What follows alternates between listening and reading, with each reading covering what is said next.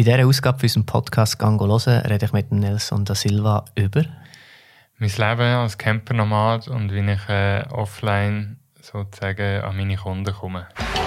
«Gango hören».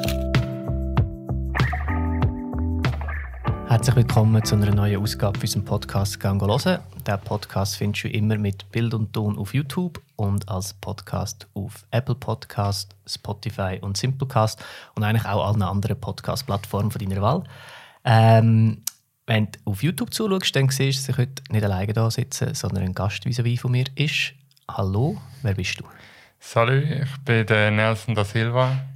Ich bin äh, Campernomad und äh, als Reisefotograf, Autor, äh, Fotocoach und Reiseleiter unterwegs. Genau. Mega viele Sachen. Jetzt eigentlich gerade das mit dem Autor, habe ich nicht einmal gewusst. Ja. ähm, mega cool, schön bist du da.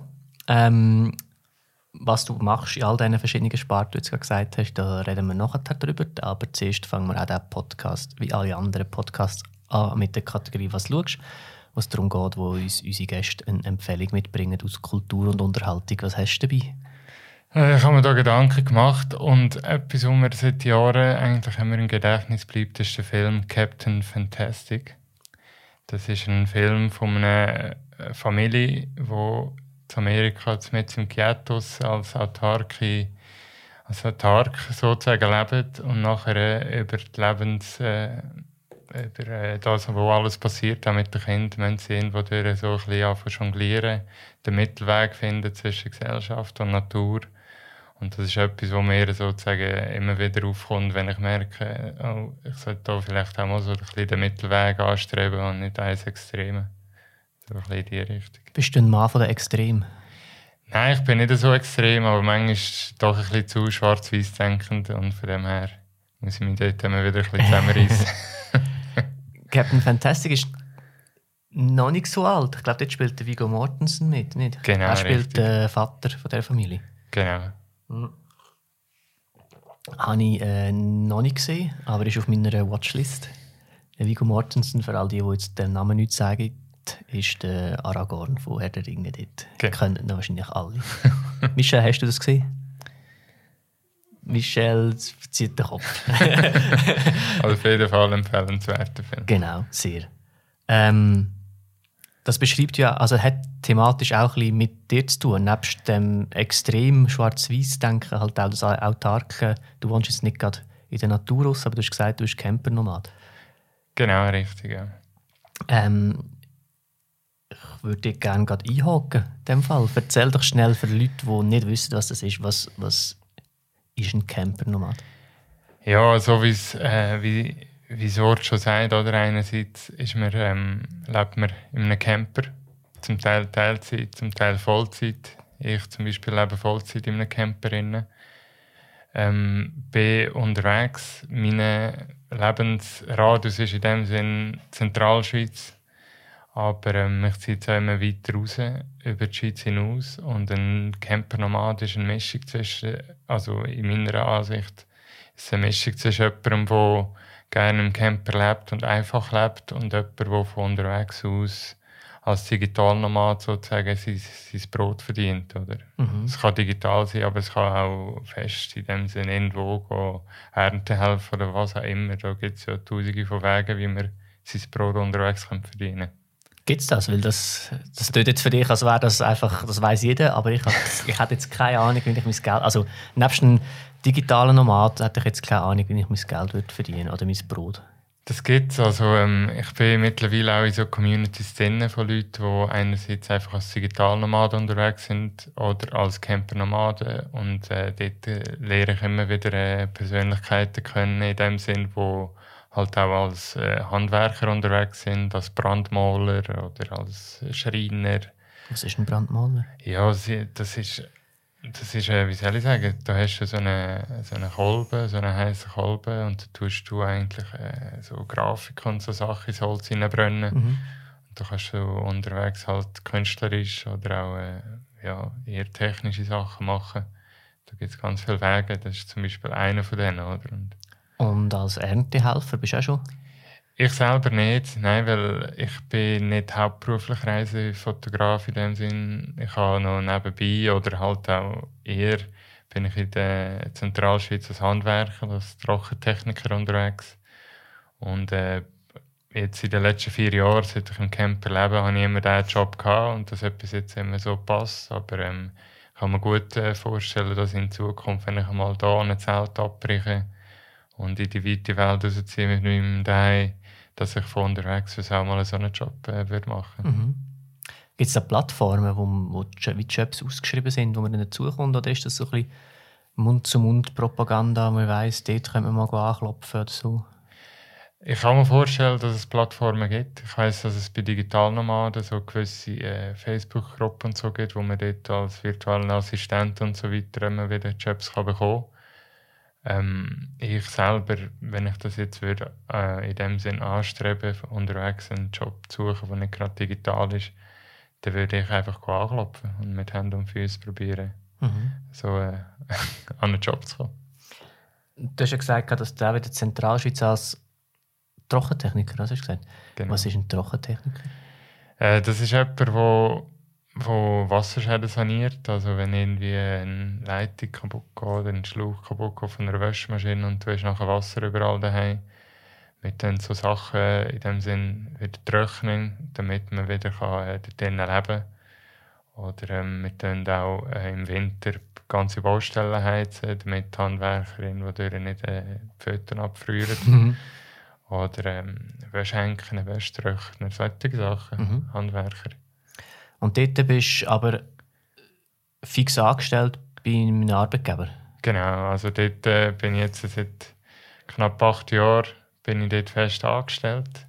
Vom Pensum her hat es immer äh, variiert, von 60% bis 100%. Es kommt immer so ein bisschen meine Lebenssituation drauf an und auch auf Projekt. Also dort habe ich einen Arbeitsgeber, der mich äh, voll unterstützt und wenn er merkt, ich kann wieder, oder wenn ich ihn, äh, mit ihm das bespreche, dass ich wieder Projekte habe, die ich wahrnehmen kann, in dem Sinne, die wichtig wären für meine Karriere als äh, Reisefotograf oder ähm, Reiseleiter, weil ich biete auch re geführte Reisen an, dass, mir, ähm, dass er mir dort freigibt und ich so äh, mein Pensum kann ein bisschen variieren das Jahr durch. Mhm. Wie heisst der Arbeitgeber? Wir haben gerade Werbung gemacht für Das ist die Pentro AG, also die ist in Giseke daheim und seit 40 Jahren in Luzern als kleine, als kleine KMU sozusagen. Mhm. Also wenn ihr mal einen Wasserschaden habt, geht dort hin. Wenn ihr Glück habt, macht euch der Nelson gerade noch ein Foto von daheim. Genau. ähm, jetzt stelle ich mir aber vor, oder erzähl doch schnell, was, sind denn die, was ist deine Motivation gewesen, um zu sagen, ich werde Camper-Nomad? Und wann hat das, erzähl doch auch ein bisschen, wie das angefangen hat. Das Ding hat angefangen als ähm, 2015 bin ich so ein in eine, in eine Lebenskrise hineingekommen. Hatte äh, mein Kartenhäuschen, das ich aufgebaut habe, bis dahin ist so ein bisschen zusammengefallen. Wie alt bist du denn? Ja, was bin ich denn? Gewesen? Jetzt bin ich 32, vor fünf Jahren 27. Auch so um 30 Grenzen ja, genau. Und dann äh, mit der Partnerin auseinander, wo ich ein kleines Business am Aufbauen war, mit äh, Hochzeitsfotografie, Events und auch Designsachen, weil sie Polygrafin war. Und dann äh, habe ich mich ein bisschen äh, neu ähm, orientieren, wieder Fuß fassen, in dem Sinne allein auf der Welt stehen, ohne Partnerin. Mhm. Da bin ich auf einen Jakobsweg, weil ich einfach mal wollte, äh, Zeit für mich haben, äh, unterwegs sein kurz vorher habe ich ein, ein Buch gelesen, Wild. Das hat mich so fasziniert, dass man so lange unterwegs sein kann und so halt auch ein bisschen seine Probleme kann, ähm, ausdenken bis sie nicht mehr, bis nicht mehr zu denken gibt. Da bin ich auf den Jakobsweg und unterwegs auf dem Jakobsweg. Also ich bin von Sarne bin ich bis auf Spanien gelaufen.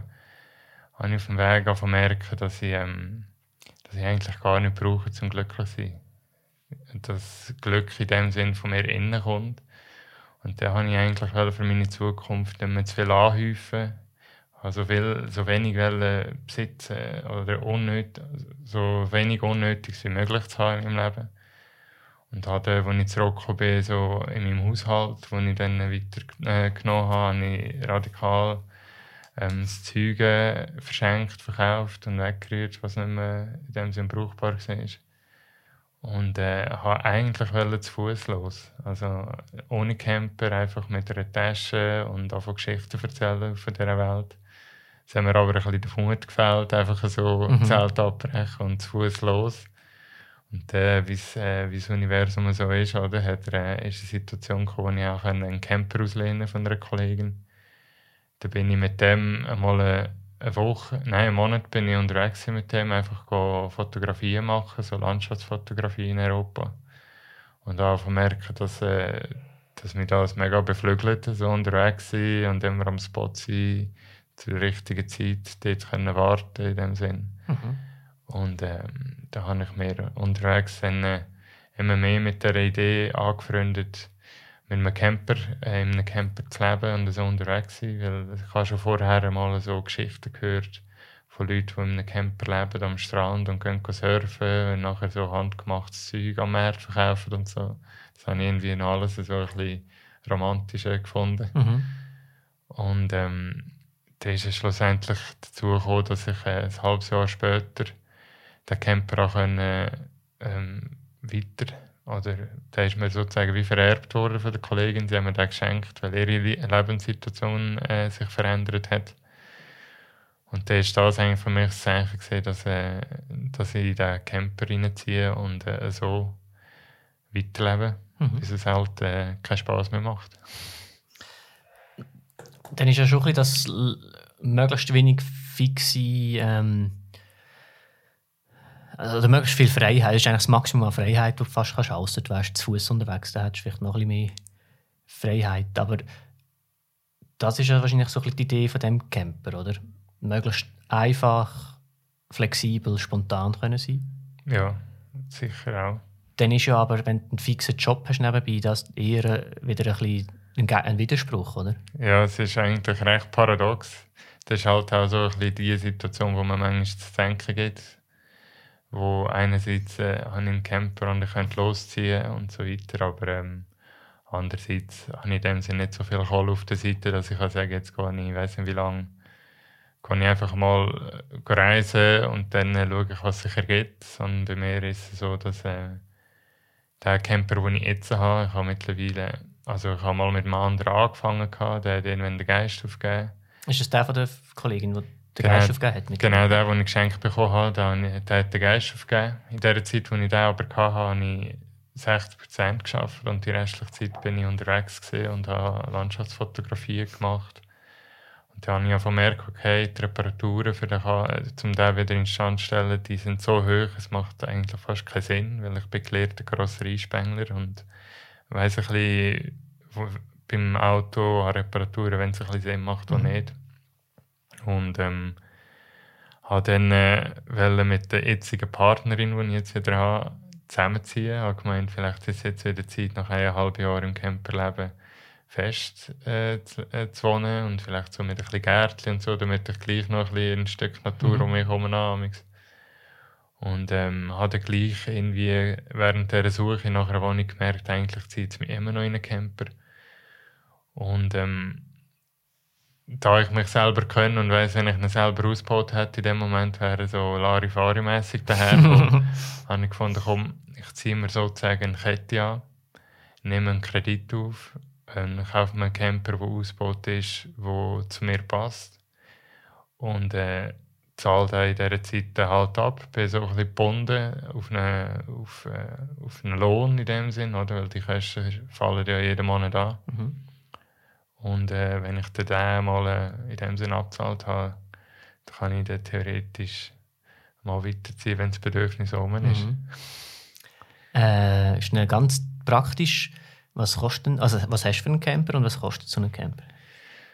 Also ich selber habe, es ist ein VW-Bus, da ist aber ein Spezialaufbau hinter drauf von einer französischen Firma, die es mittlerweile aber nicht mehr gibt. Und ähm, also was, was ist denn speziell an diesem Aufbau? Der speziell an dem Aufbau ist, der VW-Bus selber ist ein Britschenfahrzeug, also er hat in der Ladefläche, die wir äh, für Baustellen und so können brauchen Sie haben die Ladefläche weggenommen und haben hinten drauf eine Kiste gebaut. Und die Kiste hat noch ein, ein, ein Pop-up-Dach sozusagen, also wie ein Faltdach, mhm. wie man es gewöhnt ist. Nur nicht, dass es auf einer Seite aufgeht, sondern auf beiden Seiten. Also es geht gerade auf. Gerade auf. Genau, und so habe ich während dem Fahren habe ich meine 2,40 Meter, die nicht allzu hoch sind. Und wenn ich dann hinten reingehe, kann ich ihn löpfen auf knapp 3 Meter oder so.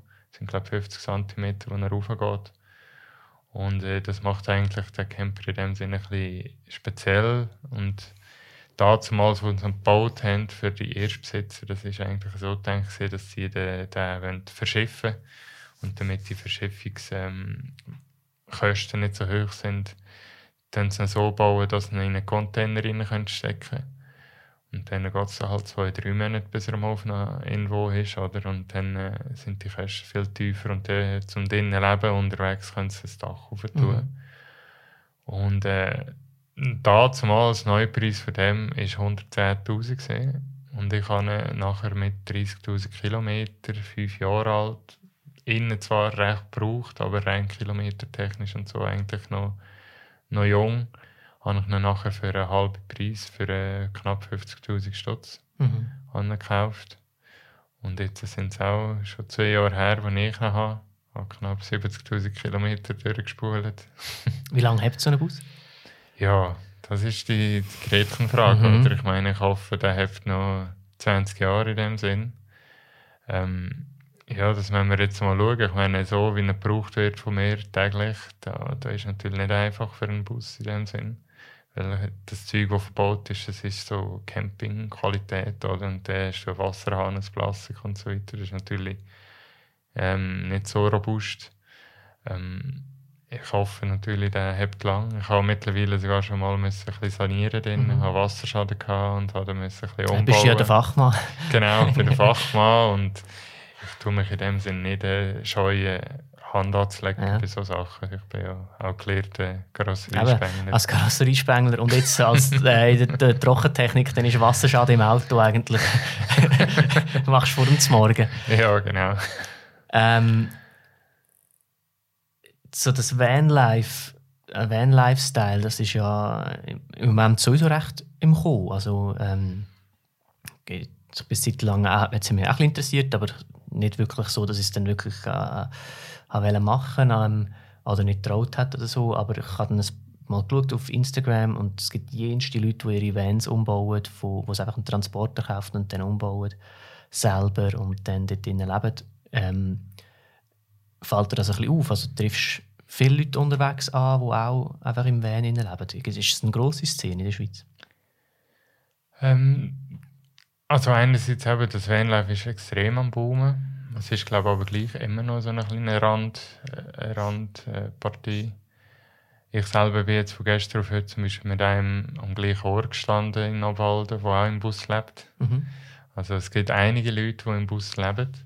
Ich habe das Gefühl, dass die Leute, die im Bus leben und da fix sind, also sie leben im Bus, weil sie einfach weniger Platz brauchen und wenn ein bisschen flexibel sind, dass es von denen nur wenig gibt und eher Leute gibt, die im Bus leben, einfach als, ähm, als praktische Nutzen, wenn sie am Reisen sind mit einem Bus in dem Sinn. Oder? Mhm. Und wenn sie zurückkommen, ähm, also wechselt es wieder in dem Sinn der Lifestyle.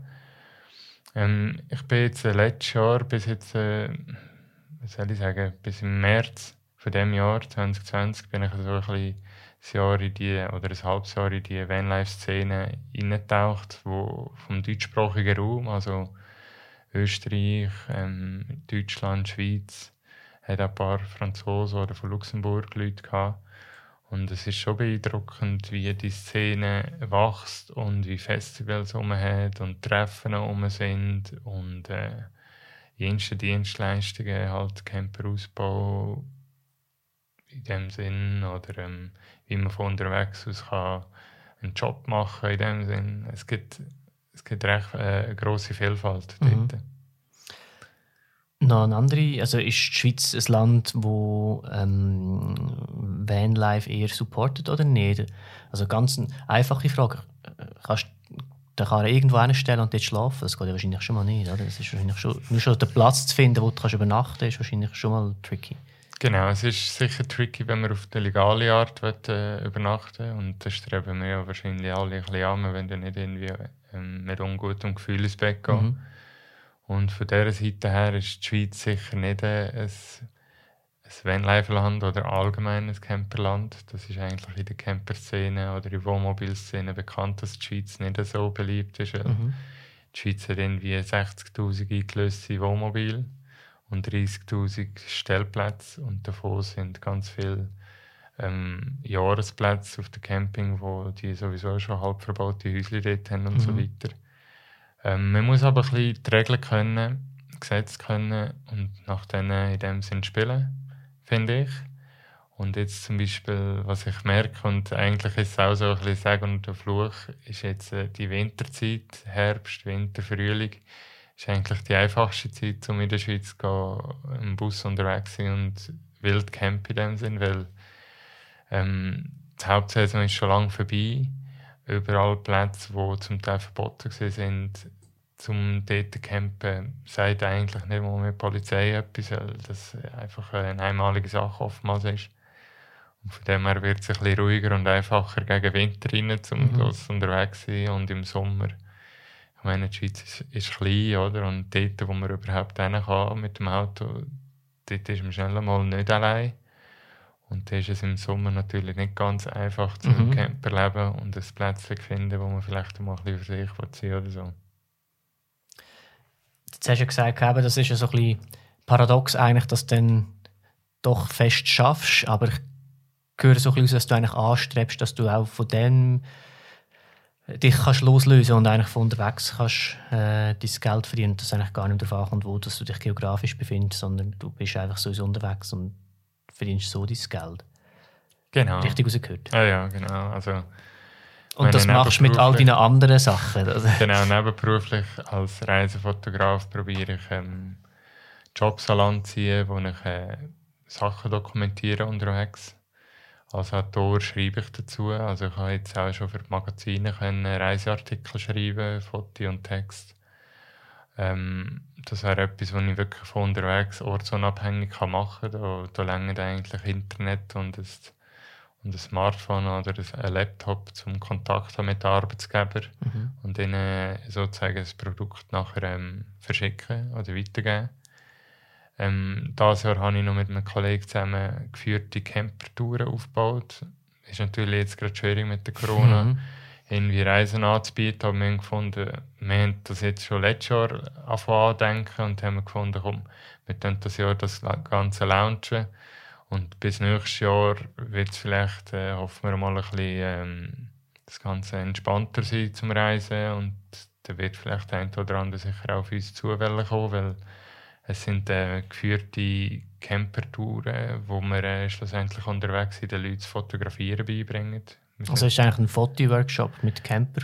Genau, es ist so, genau, es ist ein Fotoworkshop oder eine Fotoreise mit dem eigenen Camper. Also ich habe das Gefühl, in der Schweiz oder auch jetzt äh, europaweit gibt es viele Leute, oder ich habe viele Leute angetroffen im letzten halben Jahr in dieser Vanlife-Szene, die einen eigenen Camper haben und aber auch gerne Fotos machen von den Ort, wo sie sind, damit sie das können weiter präsentieren oder für sich selber haben als Erinnerung. Und ähm, gewisse Leute haben einfach in dem Sinn keine Ahnung vom Viertel, sage ich einmal. Sie sehen den Ort, finden es mega schön, so wie sie es gerade wahrnehmen und dann, sobald sie das Bild daraus machen, merken sie, ey, es kommt gar nicht so über. Und dort fehlt oft eigentlich nur ein bisschen der Background für diese Gestaltungstheorie äh, und so weiter für die mhm. Fotografie, damit das nachher auch so überkommt, wie man es mit dem Auge sieht oder wahrnimmt. Und äh, das wollen wir eigentlich in den Leuten ein bisschen mitgeben, durch das, dass sie auf eine Reise mit uns kommen in dem Sinn und nachher äh, für die Zukunft äh, coole Skills im Rucksack haben, mhm. Wenn ich es richtig verstanden habe, hast du zuerst fotografiert, bevor du neues Van Camper-Ding reingekommen bist, oder? Genau. Also Wie äh, hat das angefangen mit der Fotografie? Äh, Viertel ist auch aus einer Krise entstanden. also? 2000, äh, 2010 hatte ich so ein bisschen für mich eine Identitätskrise. Gehabt. Ich hatte das Gefühl, gehabt, ich kenne mich gar nicht, ich weiß gar nicht, was ich genau ähm, in meinem Leben. Und halt dann... Äh, weißt du das jetzt? Ja, eher. Ich weiß es immer noch nicht richtig, mhm. aber ich weiß es eher. Ich sage mal, ich weiß, was ich nicht will. schon mal gut, ja. Und ähm, aus dieser Krise heraus habe ich ganz viel Zeit können für mich generieren, einfach zum mal sein in dem Sinn. Ich habe dort dann auch noch eine Teilzeit geschafft und die restliche Zeit habe ich einfach äh, sozusagen nichts gemacht. Und habe dann äh, über das Nichts machen mal eine Kamera in die Hand bekommen und bin mit der äh, unterwegs gewesen und auch merken, wie viel Freude dass mir das macht. Fotografieren und habe mich dort halt mega in das Thema hineingegeben. Und äh, so ist äh, meine Passion fürs Fotografieren ein bisschen aufgekommen. Andererseits hat mein Vater schon eine rechte Passion fürs Fotografieren gehabt, also ist es nicht so fern abgesehen, mhm. dass ich vielleicht, wenn ich mal eine Kamera in die Hand bekomme, dass ich auch wieder Freude daran habe. Rein von der Geschichte, die ich von ihm gehört habe, durchs Foteln oder übers Foteln. Und äh, dann hat sich das von 2010 an angefangen so entwickeln und 2014 bin ich das erste Mal mit Leuten unterwegs gesehen, die wenig Ahnung hatten vom Föteln und dann ähm, unterwegs von mir so ein paar Skills mit auf den Weg bekommen haben und auch die Freude daran entdeckt haben und dann gefunden haben, hey, vielleicht könntest du das auch in den Leuten äh, mehr so weitergeben und äh, kommerzialisieren sozusagen. Und da habe ich im 14. die erste Pilotprojekt mit Workshops und so weiter gegeben. Und das ist alles ziemlich gut angekommen und da habe ich im 15. habe ich eine Einzelfirma angemeldet, Workshops und Hochzeitsfotografien und Eventfotografien angeboten und so hat sich das Ganze in meinem Leben immer mehr breit gemacht. Mhm. Aber du würdest sagen, dass dein Hauptding im Moment schon vor allem Landschaftsfotografie ist? Genau, also es hat sich eigentlich das Hauptding jetzt ist, ist die Reisefotografie. Reise. Weil es hat sich Wie definiert sich Reisefotografie? Das ist natürlich nicht einfach zu definieren. Ich habe das Gefühl, jeder definiert das ein bisschen anders für sich. Mhm. Und ähm, ich definiere die Reisefotografie für mich so, dass ich ähm, einerseits Landschaftsfotografie mache unterwegs. Ich ähm, fotografiere Menschen unterwegs. Es kann Porträts sein, das kann die Leute in Aktion sein. Und äh, schlussendlich tue ich auch gerne dokumentieren, die Städte und Dörfer oder die Reise, meine eigene Reise unterwegs. Und die drei Sparten machen es für mich. In dem Sinn benenne ich es als Reisefotografie. Das ist das, was ich unterwegs kann gut umsetzen sage ich mal. Mhm. Und äh, über die Jahre habe ich halt auch die Sparten alle ein bisschen für mich entdeckt und ein bisschen äh, ausprobiert. Und dort äh, ist eben in der People-Fotografie habe ich auch im Studio schon Arbeiten gemacht, auch mit Agenturen schon zusammenarbeiten Und Landschaftsfotografie habe ich nach dem 15, nach 2015, als ich das erste Mal in einen Camper äh, reingehockt bin und losgefahren bin, habe ich das recht intensiv über drei Jahre lang gemacht. Und das Dokumentieren war so das, was ich immer ein bisschen schleichend unterwegs gemacht habe. Aber du hast dir das in dem Fall auch selber beigebracht, alles? Ich würde sagen, einen Großteil davon habe ich mir selber beigebracht. Ich habe in meiner Laufbahn, sage ich jetzt mal als Fotograf, den einen oder anderen Workshop mal besucht, einfach um auch mal Skills von Profis zu bekommen, die das wirklich beruflich Vollzeit machen. Aber ähm, die Weiterentwicklung und so weiter habe ich immer den Try and Fail probiert, probiert, probiert. Ähm, gewisse Inspirationen oder Vorbilder in diesen gewissen Sparten und eigentlich probiert, das anzustreben, rein Bild qualitativ und die Aussprache der Bilder, was die machen und das hat mich eigentlich äh, immer so motiviert. Was, äh, kannst du ein paar von diesen Vorbildern nennen? Ja, also jetzt zum Beispiel in der Landschaftsfotografie haben wir, äh, was habe ich da, einen Sebastian Salgado, das ist ein ganz grosser Name der Ansel Adams. Das sind so alte Landschaftsfotografen, die wirklich spannende Sachen machen. Und da gibt es äh, gewisse Leute, die ich unter anderem auch Kollegen kann nennen kann. Das sind zum Beispiel der Hans-Peter Gass in der Schweiz, sehr bekannt in dem Sinn in der Landschaftsfotografie. Und wenn ich äh, in People-Fotografie übergehe, sind es zum Beispiel Danny Diamond gesehen, von Amerika her, der spannende Sachen gemacht hat.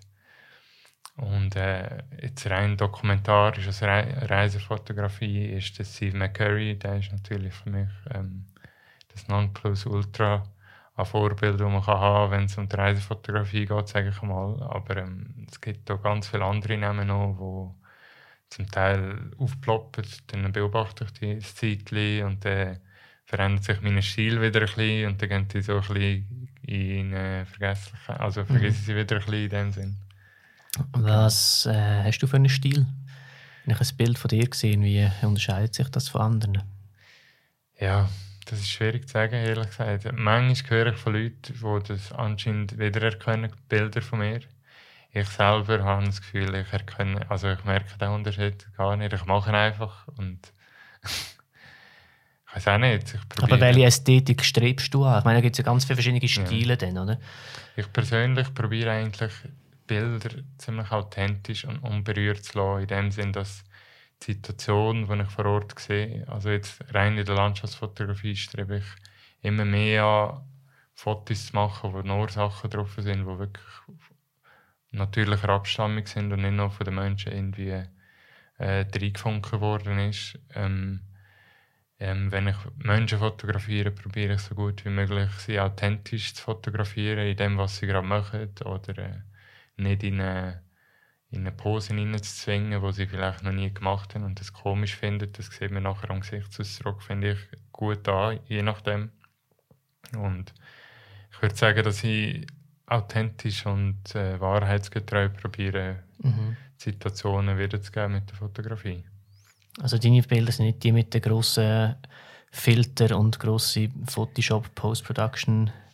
Ich sage mal nicht mehr. Mehr, weil ich habe auch diese Welt mhm. entdeckt für mich einmal. Ich habe früher auf YouTube sogar Videotutorials herausgegeben, wie man im Photoshop so Beauty-Retuschen und so macht. Mhm. Aber äh, mittlerweile gibt es Situationen, wo ich JPEG fotografiere und die Bilder nachher äh, gerade so eigentlich rausgebe, ohne noch nachzubearbeiten. Wow.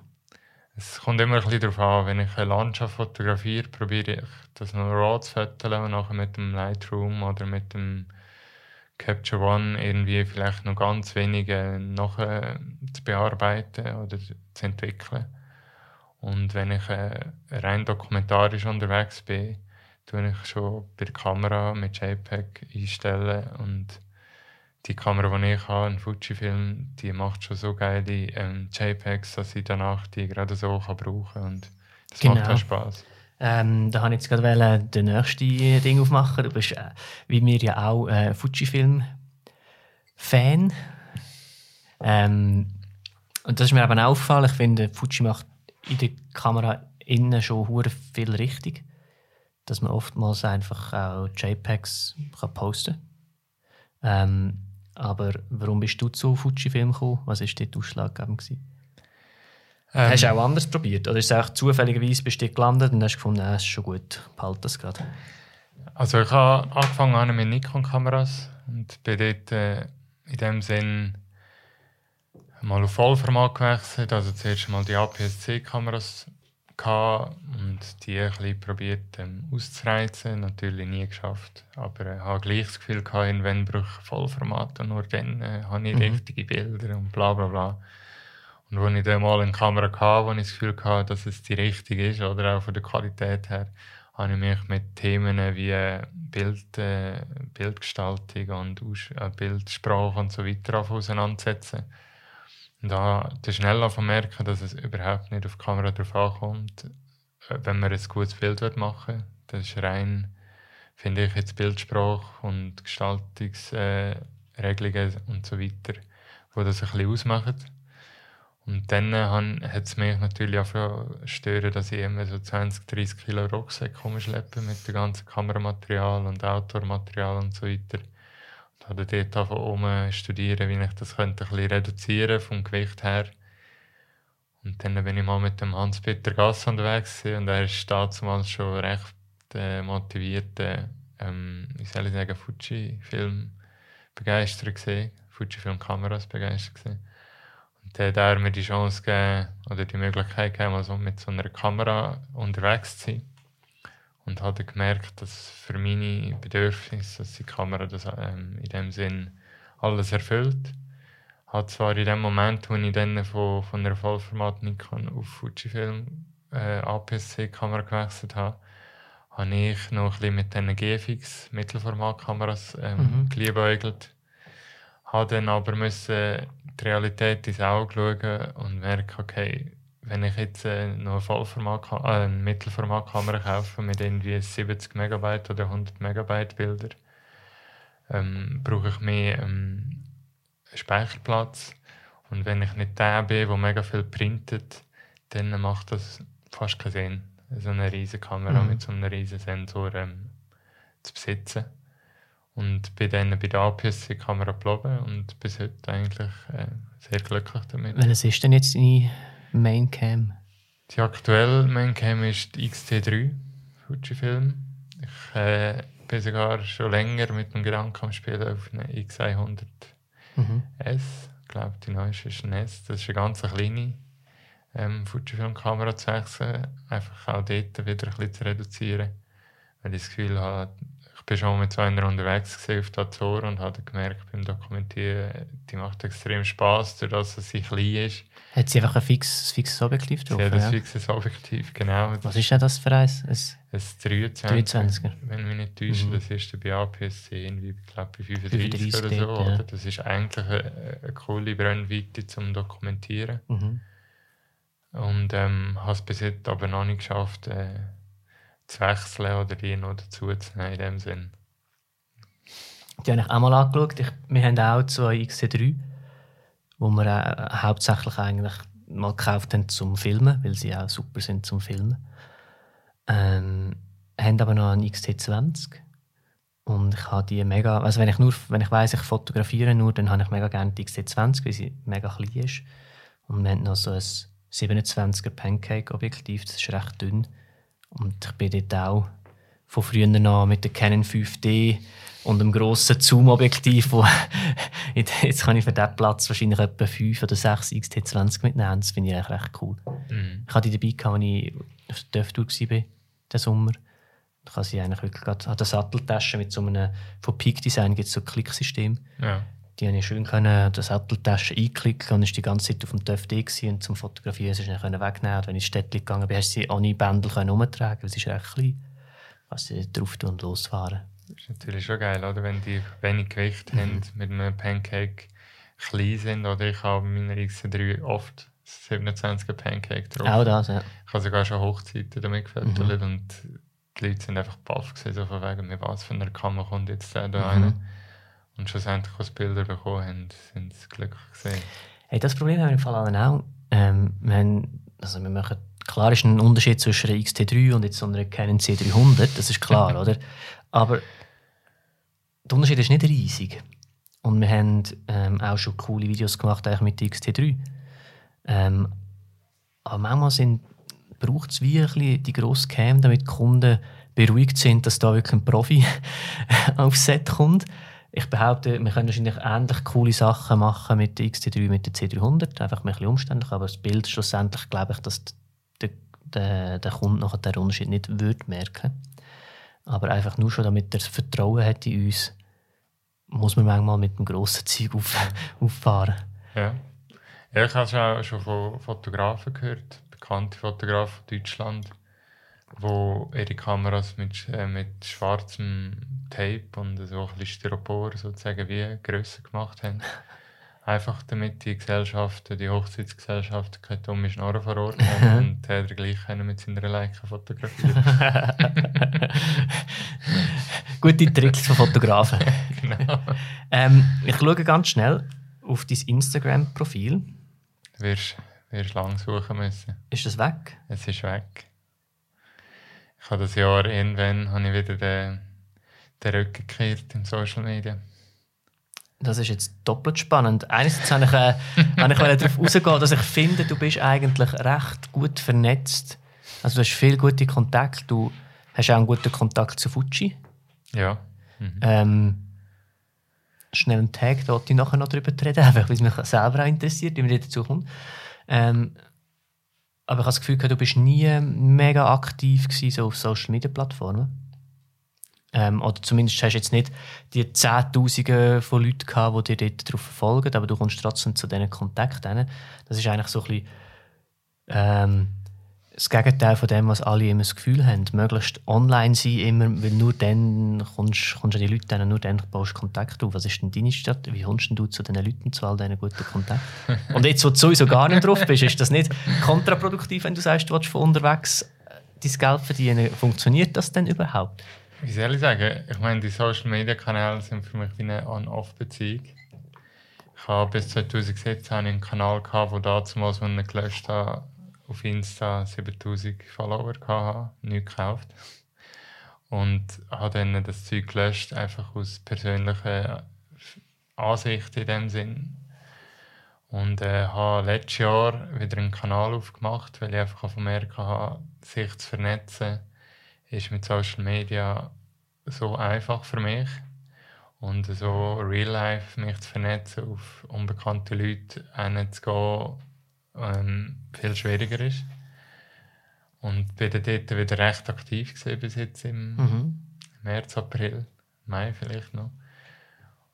Aber äh, habe gemerkt, ich bin so abwesend, wenn ich unterwegs bin mit der Partnerin oder selbst allein, bin ich so viel am Surfen gesehen in diesen Social Media Kanälen, dass ich irgendwann auch merke, ich muss zurück in meine Wurzeln kommen und habe dann äh, für mich müssen sagen, ich muss sozusagen die Kanäle löschen, damit ich wirklich einen Cut machen kann, anstatt einfach einmal ein App sozusagen löschen und äh, Accounts lassen, damit mhm. ich einfach mal ein bisschen kann mich auf mich fokussieren kann. Das hat nicht geklappt, das habe ich auch probiert. Ich habe mich die Türen nicht so gut äh, gemogelt. ja. Ich muss sagen, ich, ich muss es löschen. Darum habe ich einerseits äh, momentan keine Social Media Accounts mehr. Und äh, andererseits zum, zum, fürs Business ist es natürlich mega schwierig heutzutage, so in Social Media, finde ich jetzt. Es gibt sicher andere Wege, die das, das Gegenteil würden aufzeigen ähm, Ich sage jetzt mal, ich muss äh, die Türen zum neuen Kontakt machen, muss ich einfach auf altmodische Art auf die Leute wirklich zugehen und die Firmen raussuchen, wo ich jetzt halt Interesse habe. Und dann halt äh, dann per Mail persönlich oder anrufen, vorbeigehen, mhm. damit ich wirklich den Kontakt machen, damit äh, so gewisse, ein gewisses Netzwerk gleich bleibt. Und wie, äh, also dann ist das wahrscheinlich sowieso eine Stärke von dir? Was? Auf Leute zugehen und sich vernetzen. Eben, eben nicht, also auch nicht im Real Life. Aber du kommst trotzdem, eben, du hast ja gute Kontakte, wie ist ja. das zu dem... Ist das wirklich das alles über Social Media? online, online passiert. Das mhm. sind die meisten guten Kontakte, oder gut, ich sage mal, die Kontakte, wo wir äh, auch gewisse Jobs gebracht haben und so, die sind meistens online passiert oder irgendwie über drei Ecken, wo ich gar nicht hätte können, äh, mir erahnen, dass es dort kommt. Ähm, ich, äh, ich, bevor, ich probiere sozusagen einen Ratschlag von einem, von einem bekannten Fotograf, der heißt Benjamin van Wong von Kanada, zu befolgen, dass ich ähm, mich äh, unter die Leute begebe und auch erzählen, was ich mache. Nicht scheu bin, zu sagen, was ich mache, sondern Gespräch manchmal auch bewusst in leiten, dass man ein bisschen erzählt, was man macht, weil zum Teil halt dort auch so gewisse ähm, Kontakte können entstehen, wo nachher gewisse Jobs äh, daraus entstehen. Mhm. Aber ähm, mir, mir persönlich wäre es natürlich online vielleicht einfacher gefallen oder es fällt mir viel einfacher, auf die Leute zuzugehen. Äh, und dann, wenn ich sie dann mal treffe, ist sozusagen die Brücke schon mal so vor, mhm. vorgebaut. Äh, als jetzt einfach äh, an einem Event irgendwo jemand, wo ich, wo ich weiss, was er macht, aber äh, er weiß nicht, dass es mich gibt auf den zuzugehen und äh, mich vorzustellen und dort probieren, gewisse Connections zu machen. Das fällt mir selber schwieriger, aber ich persönlich bin... Brauchst du die Challenge? Ein ja, ich bin überzeugt, dass, das, dass ich das brauche, die Challenge und ich bin ein Mensch, der probiert, immer näher äh, oder immer weniger die, also immer weniger mit der Digitalisierung mitzugehen, ehrlich gesagt, weil mich überfordert das. Ich bin ein Mensch, der probiert einfach äh, gestrickt zu sein und nicht mega viele Kanäle und mega viele Sachen zu haben, sondern zwei, drei Sachen in dem Sinn und einfach einfach gestrickt sein. Und da bin ich überzeugt, dass dieser Weg mich sozusagen im Offline äh, wird führen. Denk, also interessiert es dich denn auch nicht so? Ähm, und informierst dich trotzdem? Also meine Frage geht darauf aus, ich habe das Gefühl, wenn, wenn es sich jetzt überfordert, aber du sagst dann quasi ab jetzt die nächsten 60 Jahre mache ich das gar nicht mit, dann wird die Überforderung wahrscheinlich immer größer, weil der Fortschritt passiert ja. Ja. Ähm, also bist du dann der Typ, der sagt, easy, das nehme ich dann in Kauf, dann überfordert mich das Leben immer mehr, die Art von Leben dann immer mehr. Oder die Alternative wäre, dass man quasi wieder anbleibt und ich weiß, was läuft, ich weiß, was die Möglichkeiten sind aber ich entziehe mich dem bewusst. Ja, es ist eher ein bewusstes Entziehen, weil meine, ich sage mal so, meine Lebensvision, ich wollte mal dort landen, dass ich irgendwo in der Natur als autarker Selbstversorger bin. Und dort bin ich überzeugt, brauche ich das ganze digitale Zeug dann nicht zum Überleben, mhm. sage ich einmal, jetzt, so also unwissend. Und äh, bis dorthin probiere ich eigentlich äh, immer bewusster zu werden, was ich überhaupt mache im Allgemeinen. Und äh, halt das ganze Entziehen von der Digitalisierung, halt mit meinen eigenen Accounts, mache ich ziemlich bewusst, probiere es einmal. Heißt aber nicht, dass ich mich nicht darüber äh, auch informiere und so weiter. Also ich höre viele Post Podcasts, ich äh, äh, konsumiere viele Nachrichten eigentlich übers Netz und nicht äh, irgendwie über den Fernseher oder über die Zeitung. Es passiert schon recht viel digital, aber dass ich Kanäle habe, die ich bespiele, das, äh, das probiere ich eigentlich bewusst sozusagen, mich mhm. daraus rauszuziehen, weil mich das eigentlich überfordert. Ich sage es mal so. Ich finde es mega spannend. Ähm, ich glaube, mich interessiert es dann wie zu fest, dass ich das auch bewusst so machen könnte. Aber ich finde es sehr bewundernswert, wenn, wenn das so dein Weg ist und du das so machst. Mich nimmt es auch Wunder, mich würde es wundern, wenn wir in einem halben Jahr mal noch miteinander reden, inwiefern es sich dann wirklich weißt, auch aufs Business auswirkt. Oder mhm. kann, kann man es, auch wenn man es vielleicht nicht geil findet, kann man es sich leisten, gar nicht mehr dabei sein, wenn man in so einem digitalen Business eigentlich tätig ist, wie wir sind. Weil schlussendlich werden die Bilder ja all digital konsumiert. Mhm. Ähm, aber das, das wird etwas sein, wo man wahrscheinlich oder wo du musst beobachten und wo du wirst sehen. Ja? ja, schlussendlich ja. bringt ähm, die Erfahrung wird sich, äh, wird sich zeigen, was äh, daraus entwickelt oder eben nicht. Mhm. Ich habe mir irgendwann müssen sagen, dass ich ähm, ein bisschen entschleunigen muss, wenn ich den Weg gehe, dass ich nicht erwarten kann, dass ich in einem Jahr irgendwie, weiß nicht was, alles aufbauen kann, sondern wahrscheinlich braucht das einfach viel länger, mhm. bis sich dort etwas entwickelt. Aber ähm, ich bin eigentlich guter Dinge in dieser Einsicht, weil durch Gespräche mit anderen Leuten, die offline unterwegs sind, habe ich ähm, gesehen oder gehört, dass äh, der Weg immer noch möglich ist, dass man offline kann Business betreiben kann, ohne da müssen recht Zeit investieren in die Social Media Kanäle mhm. in dem Sinn. Wir werden es sehen. Ja, ähm, der letzte Punkt, den ich eben noch würde gerne ansprechen ist, ähm, wie, inwiefern, wie sind deine Beziehungen zu Fujifilm? Weil Fujifilm hat jetzt ein neues Objektiv rausgebracht. ähm, bist du so weit, dass du kannst sagen, hey Fuji, ich hätte gerne das 50 mm Objektiv ein bisschen zum Testen, schickt mir das mal?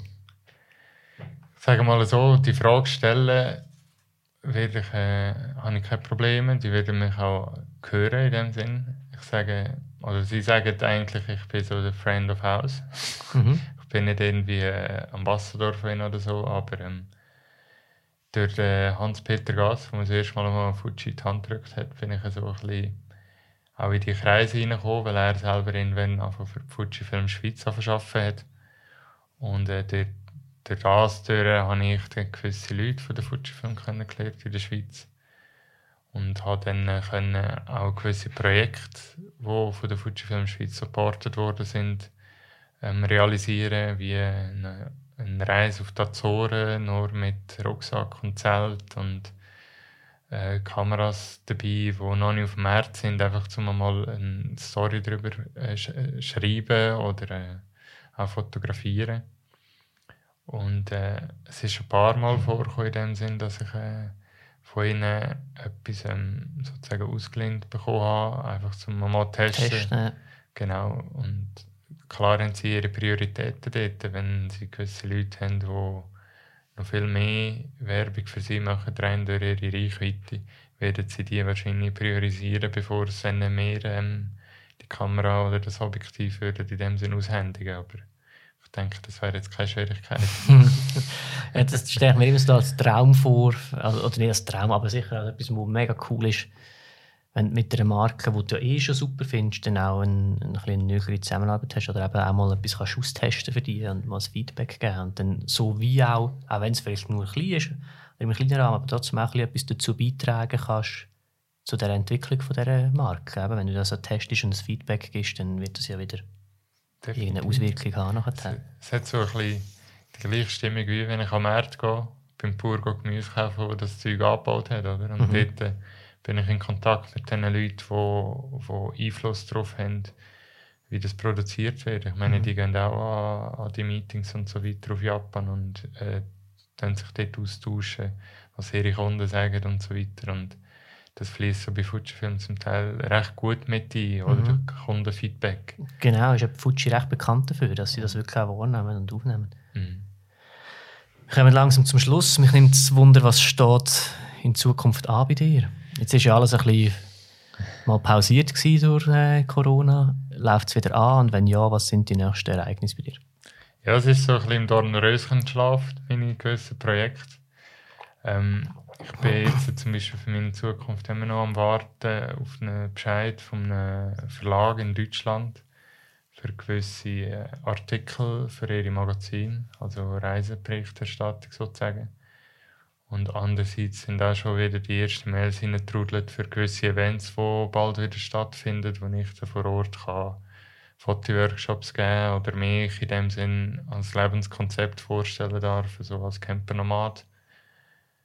Ähm, und eigentlich dem, wo ich momentan am meisten Energie gebe, sind die Campertouren. Wir sind jetzt dort dran, neue Touren für nächstes Jahr am zusammenstellen und ähm, online stellen, damit die mindestens ein halbes Jahr vorher schon online sind und die Leute ein bisschen vorausplanen können, wenn sie so etwas mhm. äh, in dem Sinn besuchen. Aber eine Website hast du noch? Genau, genau. Eine Website habe ich, die ist äh, nelsondasilva.ch.